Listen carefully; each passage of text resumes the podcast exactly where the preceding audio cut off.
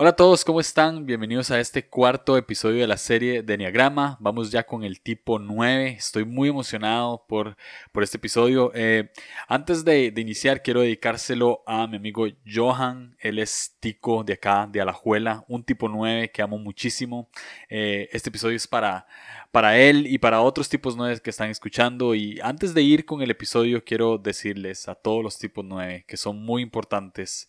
Y espero que este episodio eh, se los afirme un poco y les ayude a, crecer en, emocionalmente y espiritualmente. Dani Barrientos contó parte de su vida y, me sentí muy identificado con, todo lo que dijo. Entonces, espero que, lo disfruten tanto como yo. Y nada, nos, nos escuchamos mañana con el tipo 1. Disfruten mucho este Enia tipo 9.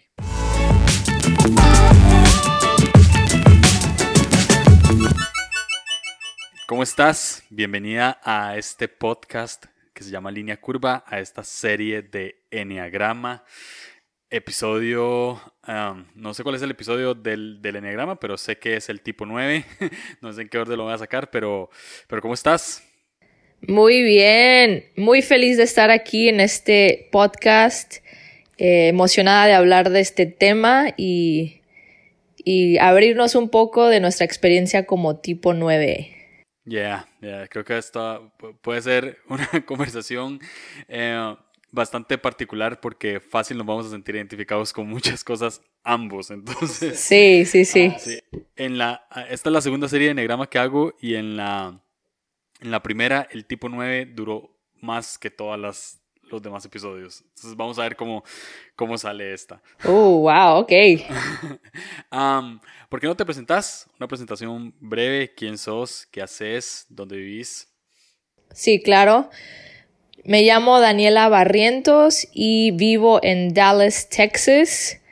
Originalmente eh, somos de México, de la Ciudad de México. Yo nací ahí y a los nueve años nos venimos y nos mudamos a Dallas.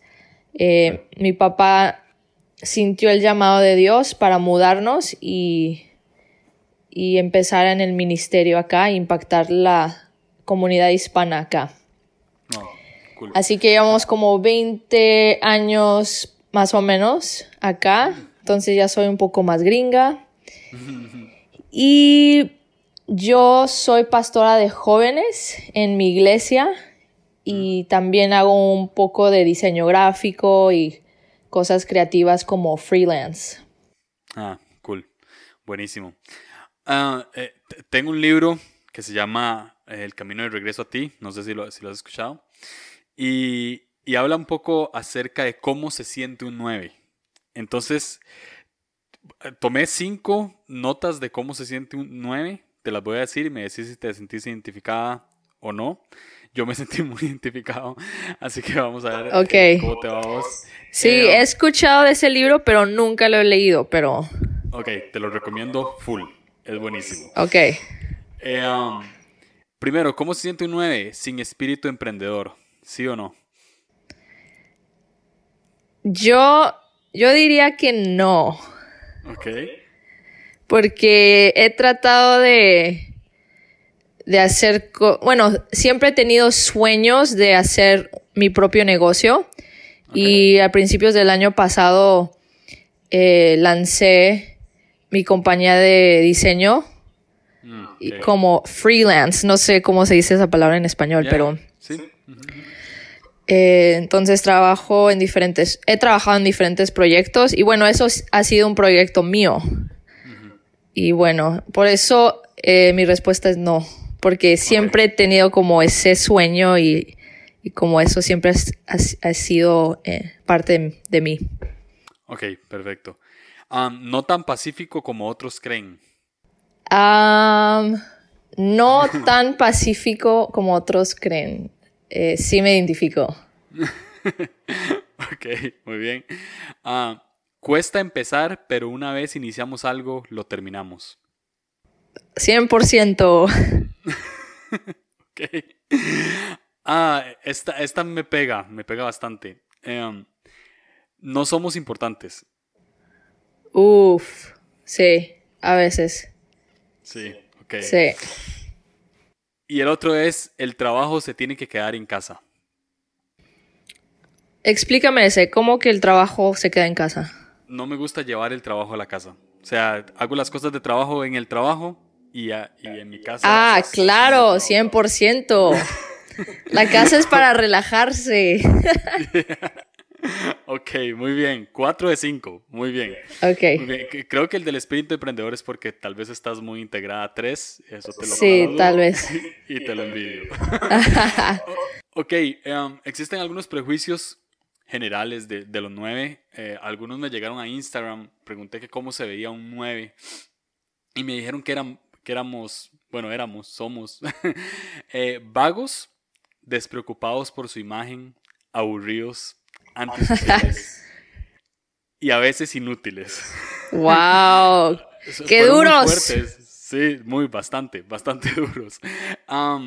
Eh, ¿Crees que esos son prejuicios eh, que la gente tiene, que no necesariamente somos así, como tipo 9?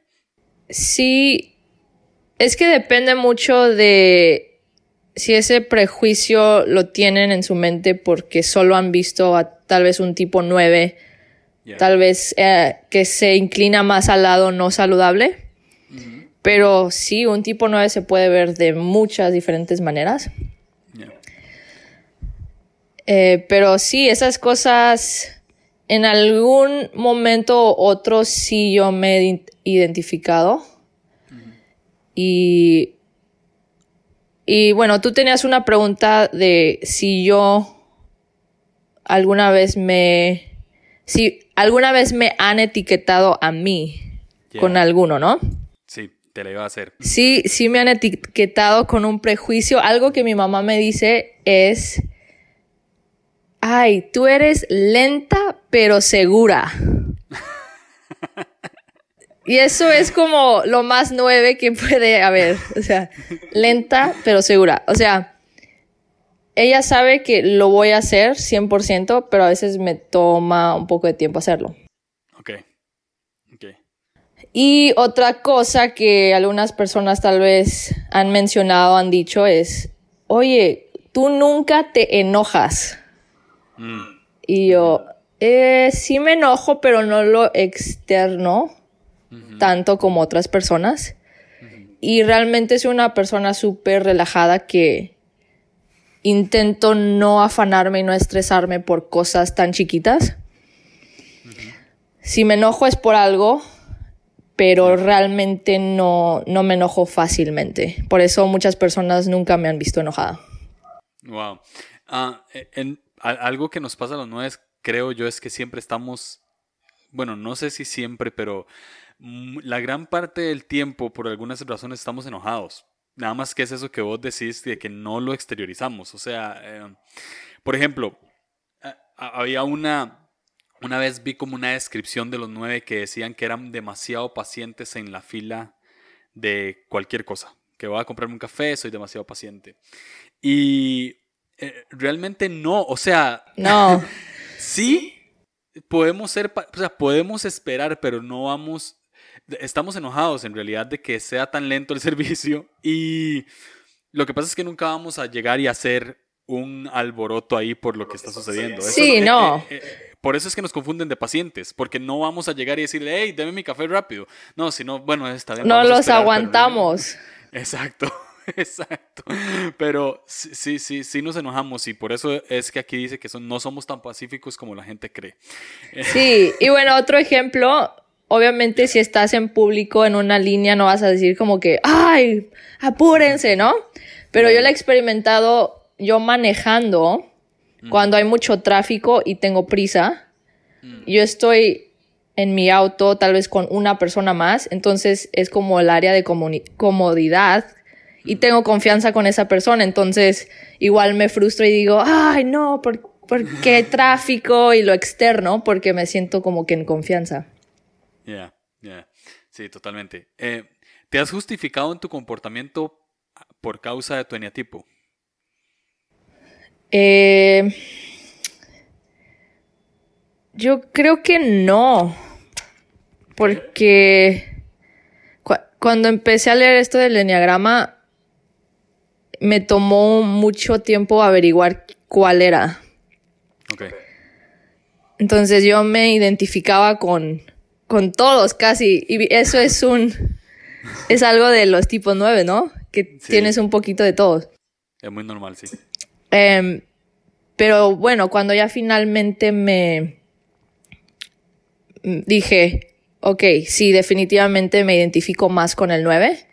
Yo no tomé el enneagrama como algo que me encajone y para justificarme, lo tomé más como que, ok, ya estoy viendo mis debilidades, no quiero, eh, no quiero que esto realmente sea mi debilidad y quiero crecer y quiero cambiar. Entonces, para mí eso fue como yo lo vi, pero yo creo que me ha ayudado a darme permiso y no sentirme mal cuando hay días que me quiero relajar. Mm, y, y digo, hey, está bien, ¿no? ok. Y me quiero quedar todo el día en pants y, y no salir de mi casa, yo digo, ok, me doy permiso de hacer eso. Ah, ok, Es- eso está muy interesante, sí. O sea, yo también me doy permiso. A veces, em, aunque creo que sí me justifico mucho en el hecho de postergar cosas, como que postergo cosas y digo, eh, soy nueve, en algún momento lo voy a hacer. Ajá. Ahorita no, pero en algún momento sí. Y es- sí es un problema. ok. Sí, ah, definitivamente yo también batallo mucho con, eh, ¿cómo se dice en, en español? con postergar, con procrastinar. Pro, pro, ¿Procrastinar? procast, híjole, no lo puedo decir. Yo igual batallo con eso, así que no, no te preocupes. Ok, buenísimo.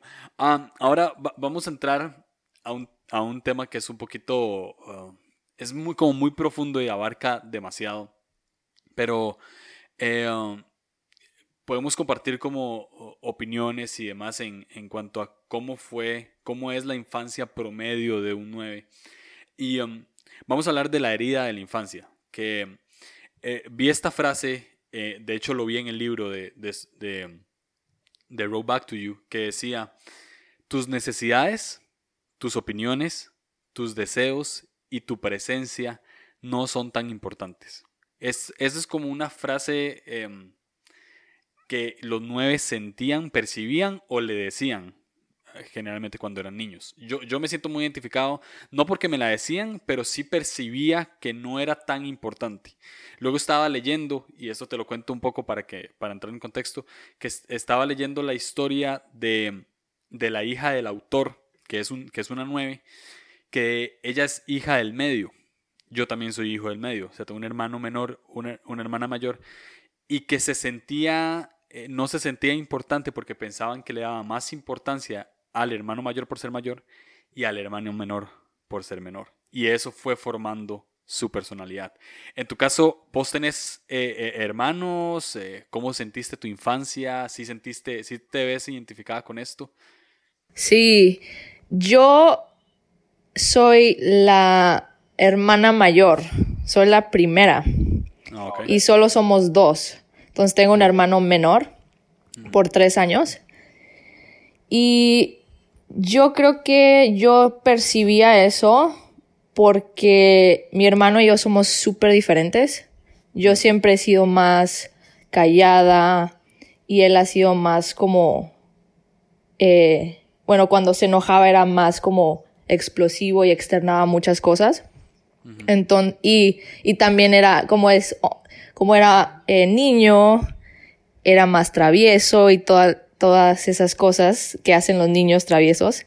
Entonces, yo veía como mucha de la atención iba hacia él porque se portaba mal, porque eh, su, tiene un carácter muy fuerte, eh, demanda atención y todas esas cosas. Y yo tenía la personalidad súper opuesta que cuando yo, yo era más chica y era niña, era más callada y, más tímida. Entonces, así fue como yo, como percibía, oh, es que, no, si yo me porto bien, todo va a salir bien y, y no quiero crear más problemas porque mira, mi hermano ya, ya se está portando mal y no quiero que mis papás sufran y tengan dos hijos que se están portando mal.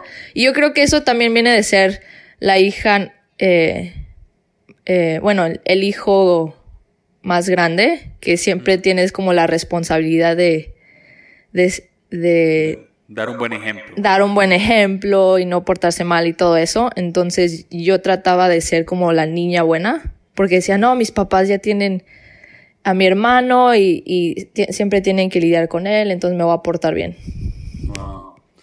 Ah, entonces sí te sentís identificada totalmente con que percibías que no eras tan importante.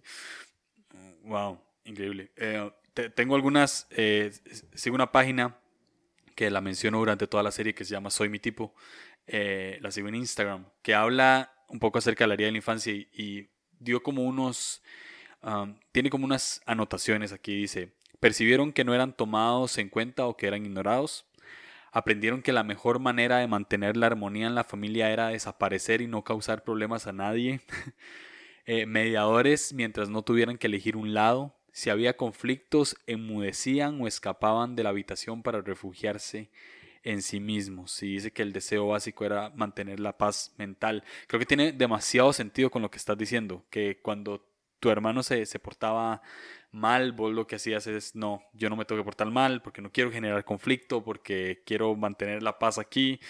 Ah, tiene como demasiado sentido. Eh, sí, totalmente. Wow.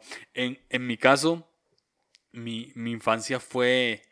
Ah, mi hermana no era tan bien portada, mi hermana es mayor que yo, y mi hermano tampoco. Y eran dos números, eh, o sea, son, eh, estoy seguro que mi hermano es un 6 contrafóbico y estoy seguro que mi hermana es una 8.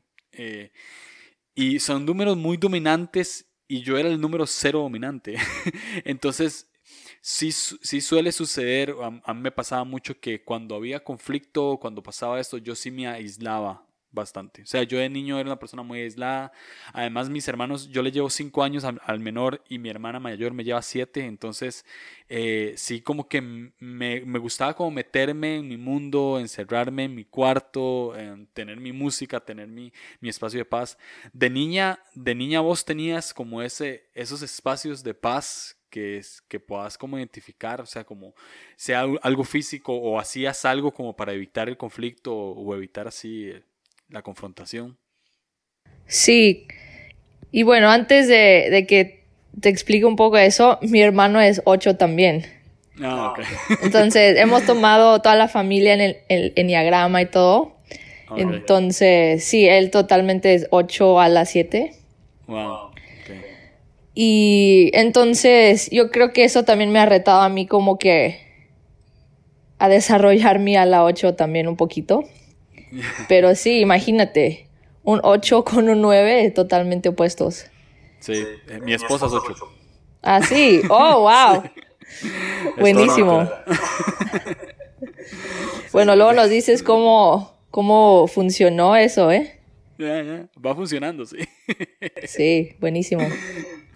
Y bueno, sí, de niña también yo, yo iba a mi cuarto y, y pasaba tiempo a solas, tenía ahí mi CD player y tocaba música. Y a mí me encanta dibujar, me, encanta el arte, entonces siempre estaba como en, en clases de, arte en la escuela, entonces mis papás siempre me compraban colores y hojas para yo seguir dibujando en la casa y así. Y en ese entonces, obviamente no había redes sociales ni nada, entonces era te entretenías en tu cuarto con lo que pudieras, ¿no? Sí, sí te pasaba, eso es algo que leí, que sí te pasaba que generalmente ibas donde sabías que personas tenían como, como que estaban pasando por una temporada que no era buena o, o, sea, siempre te refugiabas como en personas que sabías que, que, estaban pasando por un mal momento. Porque leí que los nueve de niños, este, generalmente abrazaban o trataban de darle palabra de ánimo, palabra de, de, o compañía a personas que sabían que estaban pasando por un mal momento. Generalmente niños, si, si, si tenías un amigo que, que económicamente no estaba bien, entonces generalmente eras amigo de esa persona. O sea, te pasaban ese tipo de cosas, como que te acercabas a personas que, que vos considerabas que tuvieran como algún tipo de debilidad o que se sentían mal por algo. Um, no me acuerdo un ejemplo específico, pero sí me puedo identificar de que sentía una compasión por ese tipo de personas, mm. pero no realmente no me acuerdo si yo en algún momento me acerqué con ellos intencionalmente. Pero sí estaba consciente de ellos, igual también no como que no los hacía al lado. Sí, yo creo que sí yo intenté hablar con ellos y siempre he sido como muy eh, amigable, ¿no? Ah, ah, yo recuerdo que yo de niño sí tenía, sí tenía siempre muy presente a los indigentes. Personas que vivían en la calle, siempre tenía como, pensaba demasiado en ellos. Y, era algo, obviamente no me les acercaba porque era un niño y demás, pero, pero siempre estuve como muy consciente de lo que ellos pudieran estar viviendo, como que, sí, e, esa compasión que vos hablas y ahora como, como pastora, perdón que, me vaya como por este lado, pero es algo que, me, viene a la mente. Ahora como pastora, eh, ¿cómo, cómo, has hecho para empezar a mostrar esa compasión? ¿Es algo que te sale natural? Yo creo que al ser tipo 9, sabemos cómo identificarnos y ponernos en los zapatos de otras personas. Y por eso los vemos, nos podemos relacionar en alguna manera o sentir compasión por ellos. Y, y sí, yo creo que eso es parte de por qué yo soy pastora el día de hoy.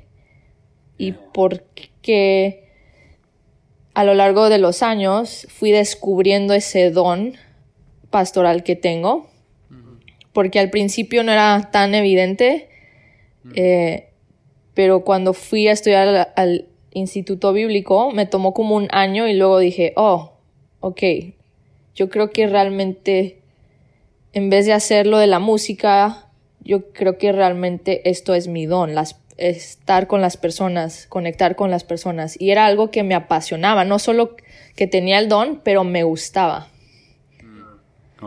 Entonces me gustaba pasar tiempo con las personas y ayudarles. Y tal vez yo creo que eso es también algo del tipo 9, que nos gusta resolver problemas y nos gusta ayudar a la gente que está pasando eh, a través de ciertas dificultades.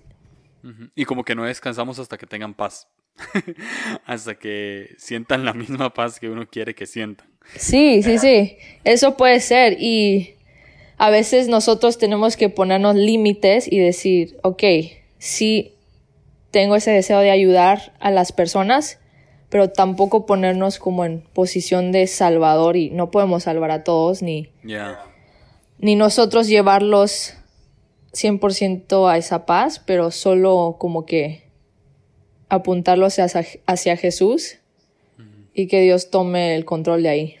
Ya. Eh, ¿En algún momento te sentiste muy identificada con el tipo 2? Eh, yo creo que el, el ser pastora lo requiere ser muy servicial. Yo creo que he tomado ciertas características del número 2. Y hablando con mi papá, que él y yo siempre hablamos del enneagrama y él ha leído el libro y él está muy metido en esto. Hablábamos del ministerio y cómo a veces en el ministerio sientes tomar ciertas características como un 7 que siempre está como alegre y, y, conectando con personas y número 2 que está sirviendo porque uno de los valores de, de, de la iglesia es servir, ¿no? Como Jesús. Entonces, obviamente, cada cristiano va a tomar alguna característica del número dos de servicio.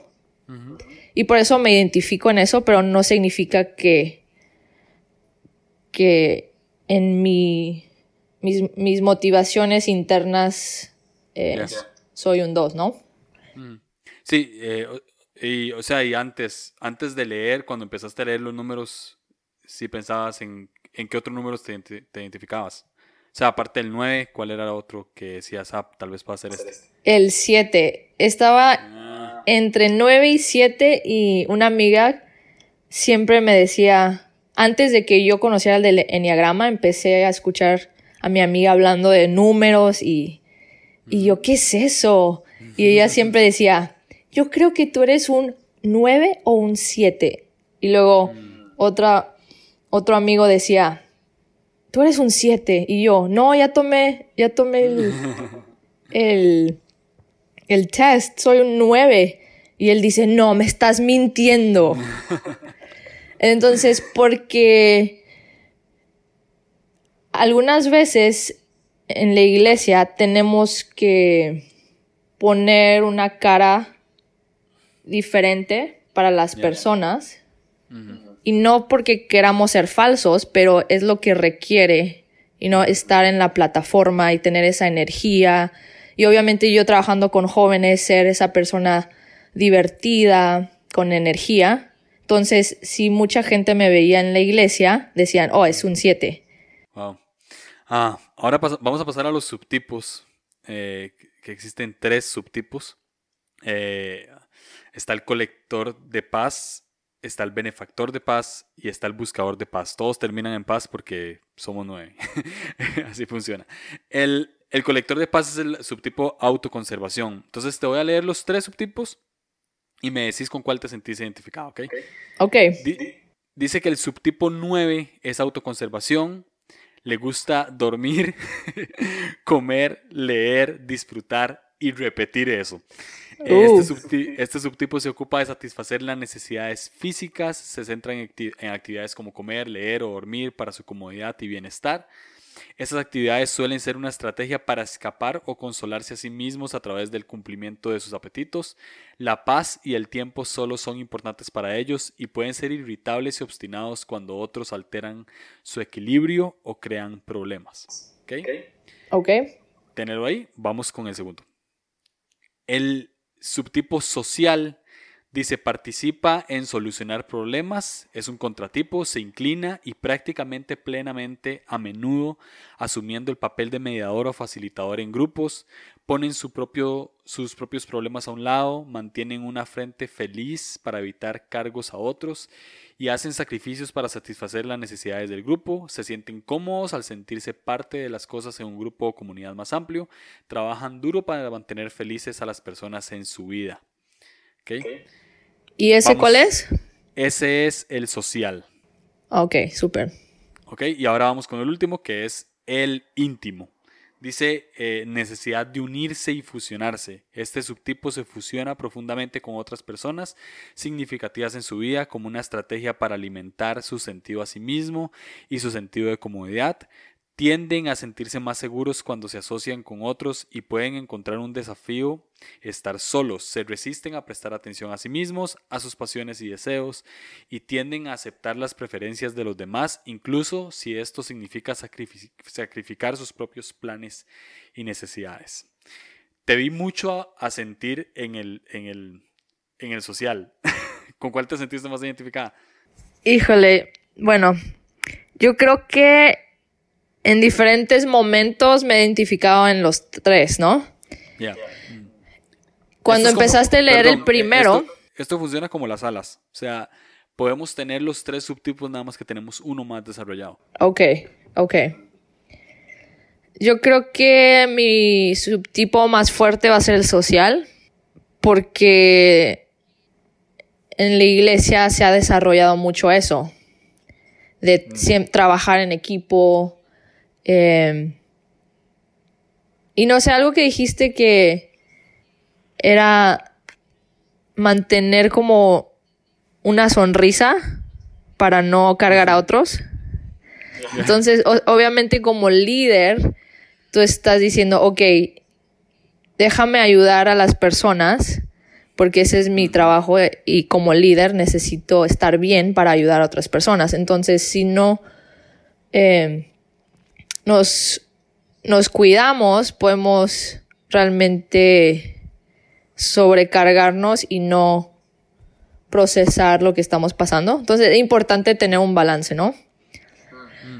Pero sí, yo me identifico muchísimo con el subtipo social, pero cuando he estado todo el fin de semana con gente, Mm.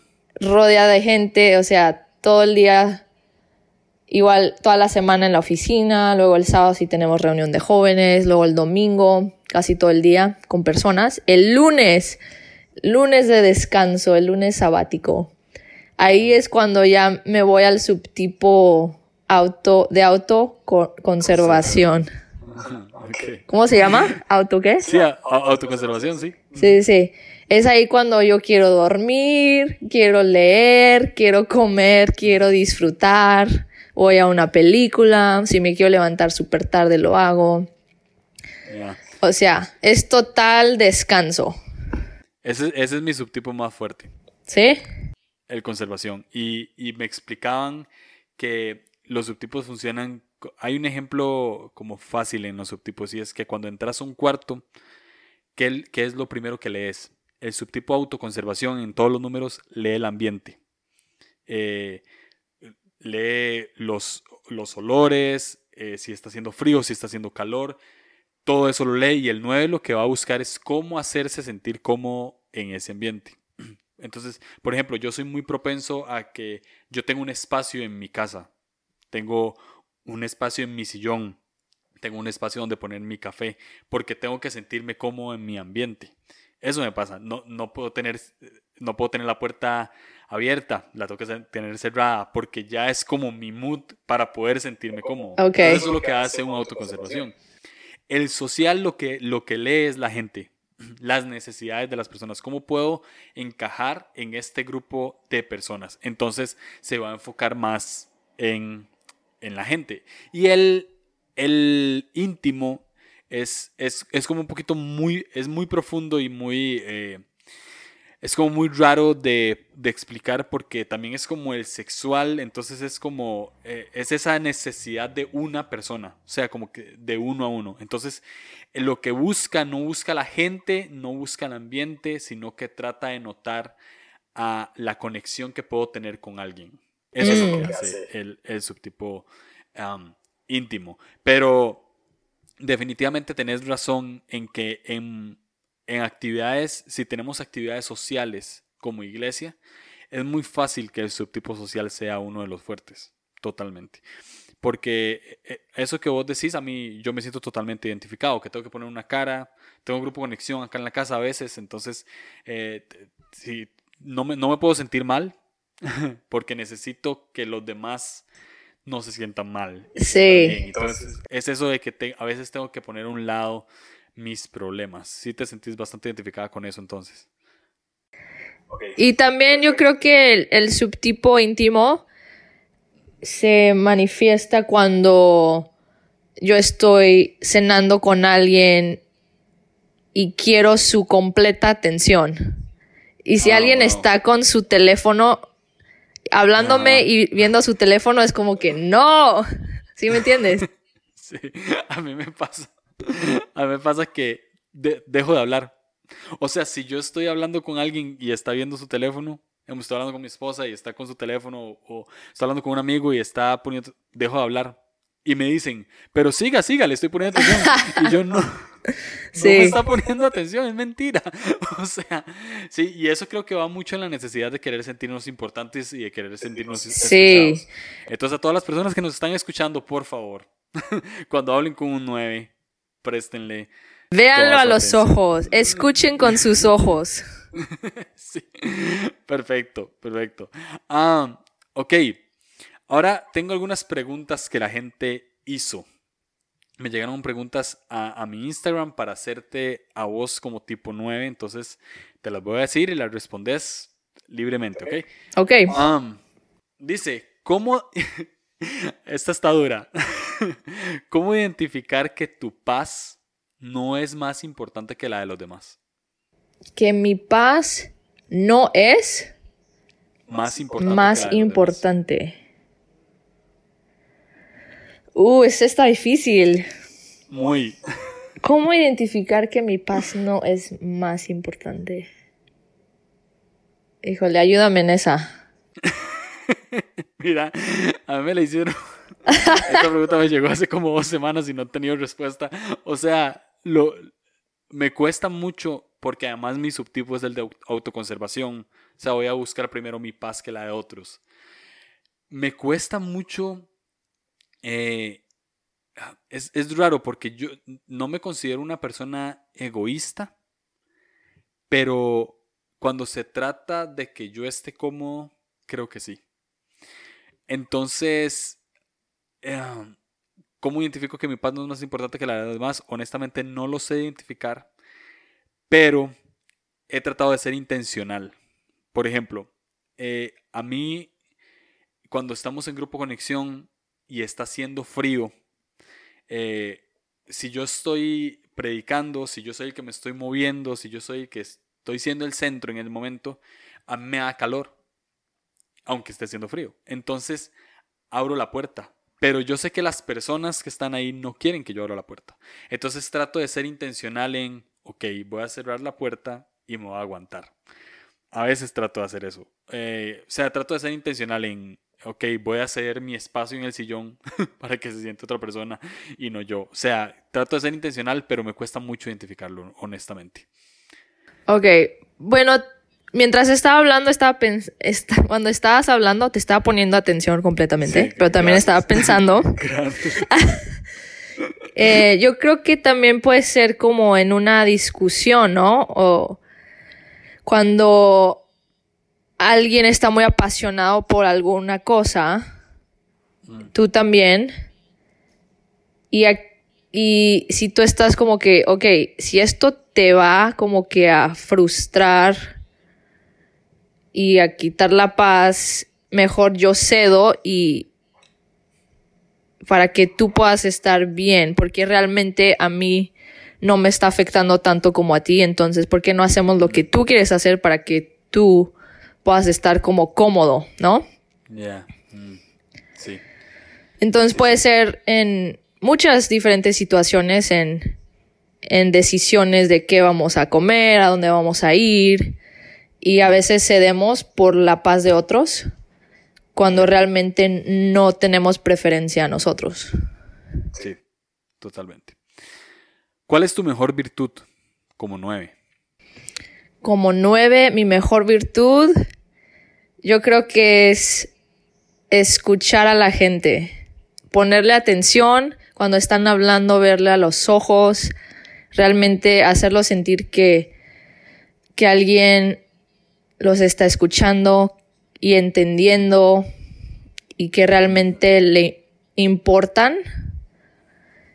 Y también yo creo que la paciencia es una virtud muy buena y ver la perspectiva de otras personas, no imponer nuestra, nuestros deseos, pero escuchar a la gente, entenderlas, entender su perspectiva y conectar con las personas. También otra virtud es animar mucho a las personas y apoyarlas y decir, sí, tú puedes. Entonces, todas esas virtudes como nueve me ayudan muchísimo en el trabajo pastoral. Entonces, soy, estoy muy agradecida de ser nueve.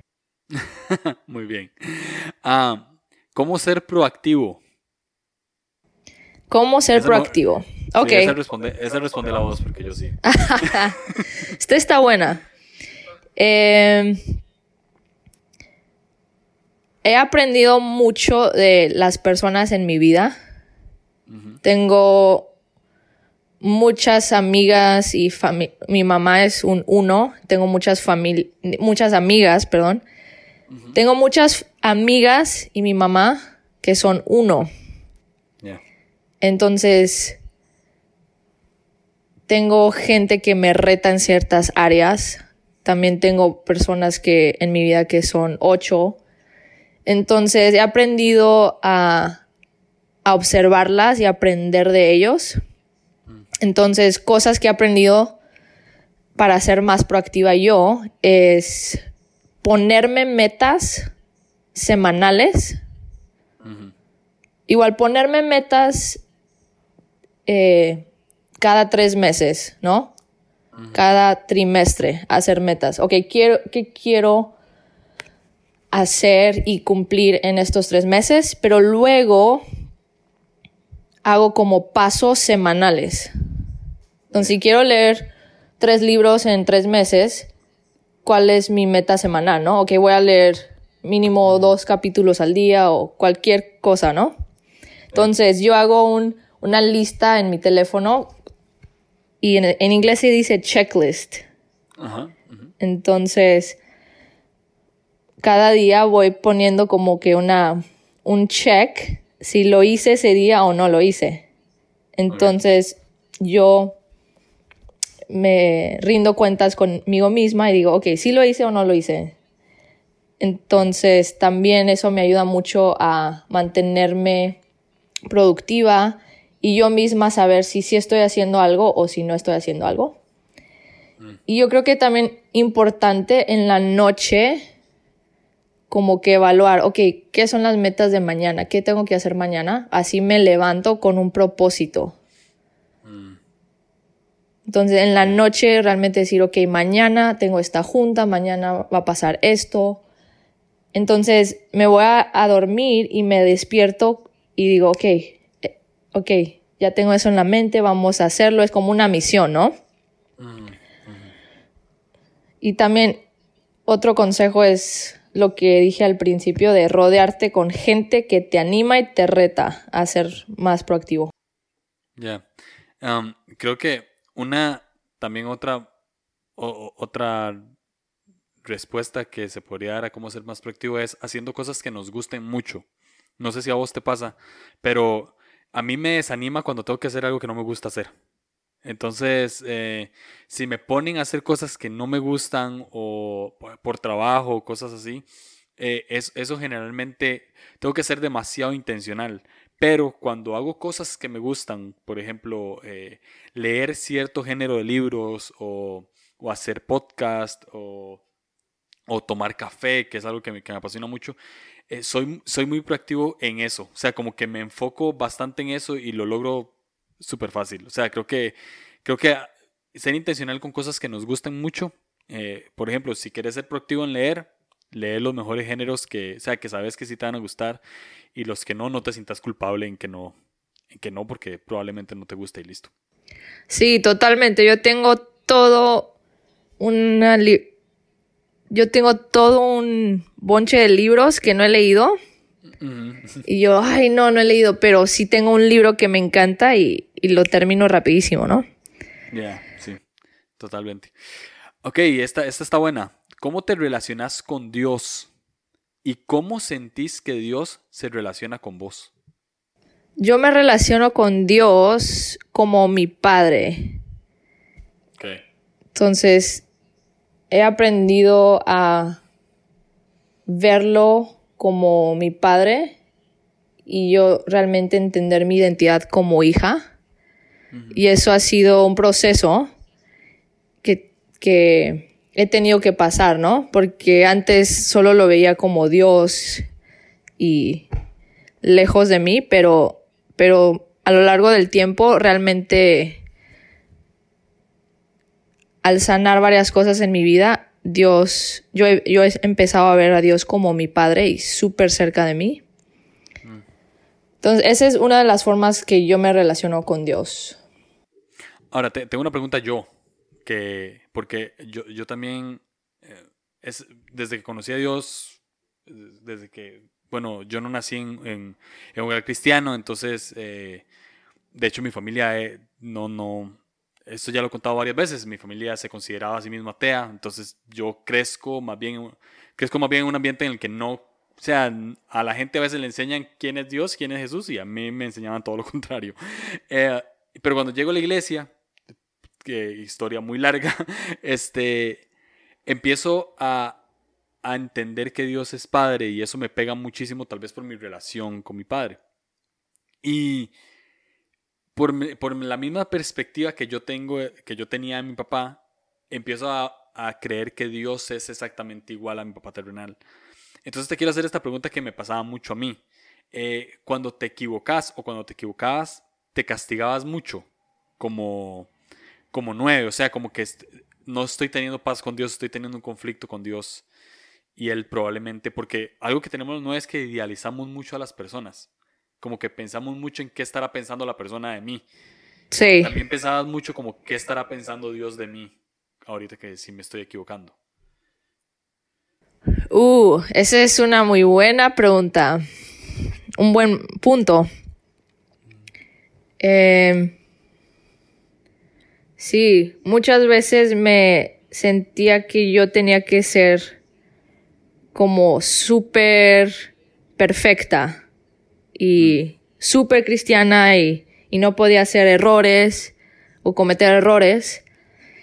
Entonces cuando sí había algo en mi vida que no sabía que no estaba bien, sí como que yo me auto regañaba, ¿no? Porque creía que Dios me iba a regañar y no quería ese conflicto con Dios. Entonces, cuando, cuando era más chica y realmente no tenía esa identidad de hija y no veía a Dios como padre, yo creo que sí me veía como que, oh, tengo que ser una persona perfecta para no crear conflicto con Dios, porque Dios no le gusta el pecado y no le gusta ciertas cosas. Yeah. Y si, si eras muy dura, si eras muy dura con vos misma. O sea, sí, por eso yo crecí y realmente nunca me metí en problemas, porque yo decía, no, no, no, yo tengo que hacer las cosas bien. Yo creo que también por ahí viene lo de la ala, ala 1, mm, uh -huh. de ser responsable y todo eso.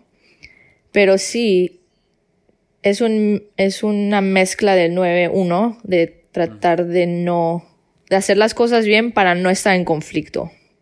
Ya. Yeah. Ok, ahora vamos a la, a la última pregunta. Eh, ¿Cómo haces para saber que sí sos importante? Sí, yo tengo un papá increíble que siempre me lo recuerda. Y aunque al principio hablamos de que cuando era niña eh, sentía yo que le daban mucha atención a mi hermano, uh -huh. pero realmente mis papás siempre han sido personas súper amorosas conmigo. Especialmente mi papá es siempre alguien que siempre me está verbalizando que, que me ama y que soy increíble, que soy súper valiosa y que me aprecia y que me ama y todas esas cosas. Entonces, eso me ha ayudado mucho. Y también rodearme de gente. Tengo la dicha de estar rodeada de gente que siempre está hablando vida.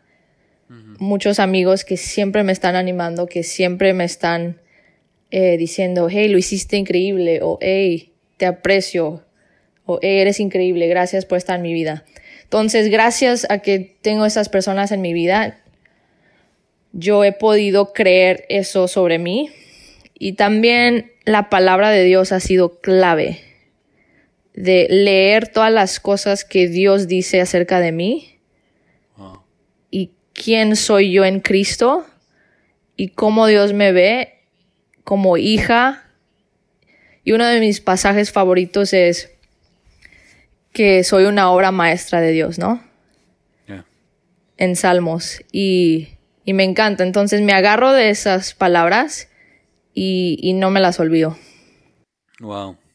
Yeah.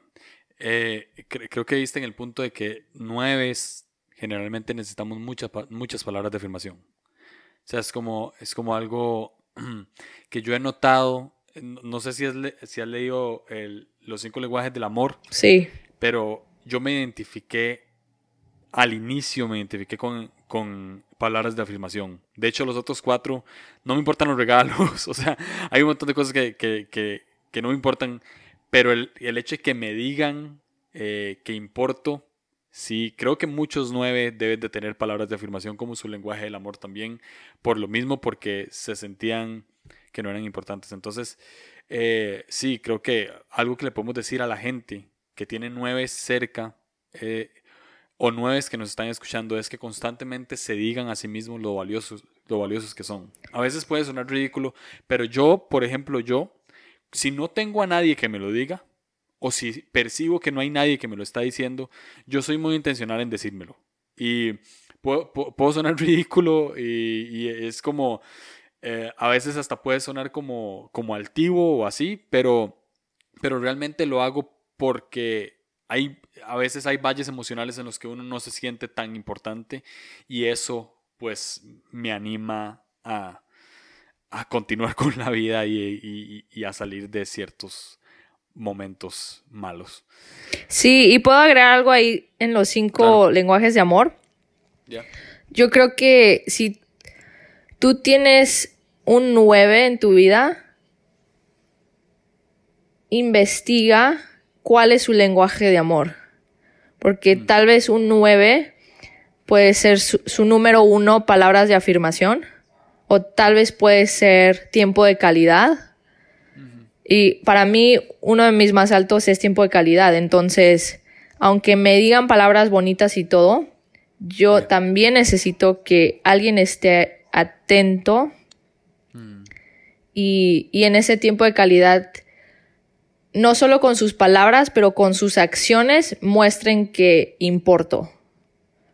No solo con palabras, pero con acciones muestren que la persona importa. Entonces, eh, hay diferentes maneras de mostrar que importa a la gente. Entonces, averiguar cuál es su número uno.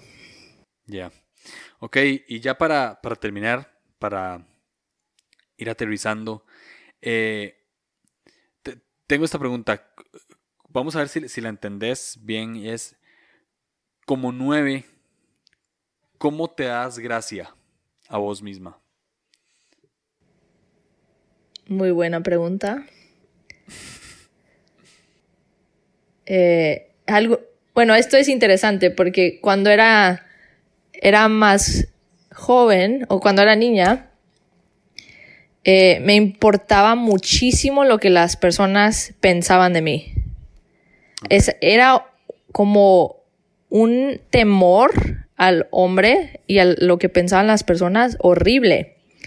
Gracias a Dios, cuando tuve mi encuentro con Dios, Dios me empezó a cambiar y fui libre de ese temor. Y realmente puede experimentar como esa libertad de, de, hey, ya no me importa tanto lo que las personas digan, ¿no? Y una de las formas en que como que entrené mi mente es si hacía algo vergonzoso o si hacía algo que no salió bien o si dije algo mal en frente de las personas, siempre yo me decía, no se van a acordar. O en un día se les va a olvidar. O en una semana se les va a olvidar. O en un mes se les va a olvidar. Porque yo, yo sabía cómo, cómo yo me olvidaba fácil de las cosas que hacían las otras personas. Y decía, si así somos todos los humanos, de seguro se van a olvidar rápidamente de lo que yo hice. Y luego empecé a pensar de, las personas somos tan egoístas, de seguro ni se dieron cuenta ni están al tanto de esto que dije o esto que hice. Entonces realmente no me voy a torturar y decir, ay, no, hice esto mal. Pero me doy gracia y digo, hey, de seguro nadie lo vio, de seguro nadie se va a acordar. Y mañana va a ser un día nuevo y voy a trabajar en mis debilidades y voy a tratar de mejorar. Y esto que pasó me va a impulsar a mañana eh, ser mejor en esta área. Ya. Entonces se puede decir que te, diste gracia como, como, um, como tratando de fortalecer tus debilidades después de, de, de haber cometido algún error. Sí. Y no, no es como el tipo uno, ¿verdad? Que es como que no, todo tiene que estar perfecto, ¿no? Como que yo me doy gracia de todo no necesita estar perfecto. Y está bien si, si hay algunos errores aquí y allá. Estamos aprendiendo y mañana es un nuevo día, ¿no? Entonces, esa es mi mentalidad. Ya, ok. Ahora sí, eh, ¿qué consejos finales le das a, las personas que, que están escuchando, que son nueves? Yo diría que te rodees de gente diferente que te reta, especialmente en el tema de la confrontación, que aprendas de otras personas cómo se confronta de una manera saludable y cómo se dice no, porque tú puedes decir no. Y también rodeate de gente que te reta en el tema de la productividad, eh, gente que admiras y también en el tema de la comunicación abierta y vulnerable para no quedarte todo dentro, pero saber cómo abrirte de una manera saludable y poder procesar cosas externamente, externar cosas de manera saludable. Entonces, rodéate de esa gente saludable, diferente, que te da apoyo, te escucha. Y más allá de todo, rodeate de gente que te valora, que te aprecia como persona. Y otro consejo más, rétate a ti mismo a todos los días ser mejor. Ya. Dani, muchas gracias. Gracias por todo lo que compartiste, eh, por ser vulnerable, por hablar eh, y por estar acá. De verdad que para mí es un honor y espero que te tengamos pronto nuevamente en algún otro tema. sí, estuvo increíble, me encantó. Gracias por la oportunidad y el honor de, de estar aquí compartiendo. Ya, gracias y nos escuchamos.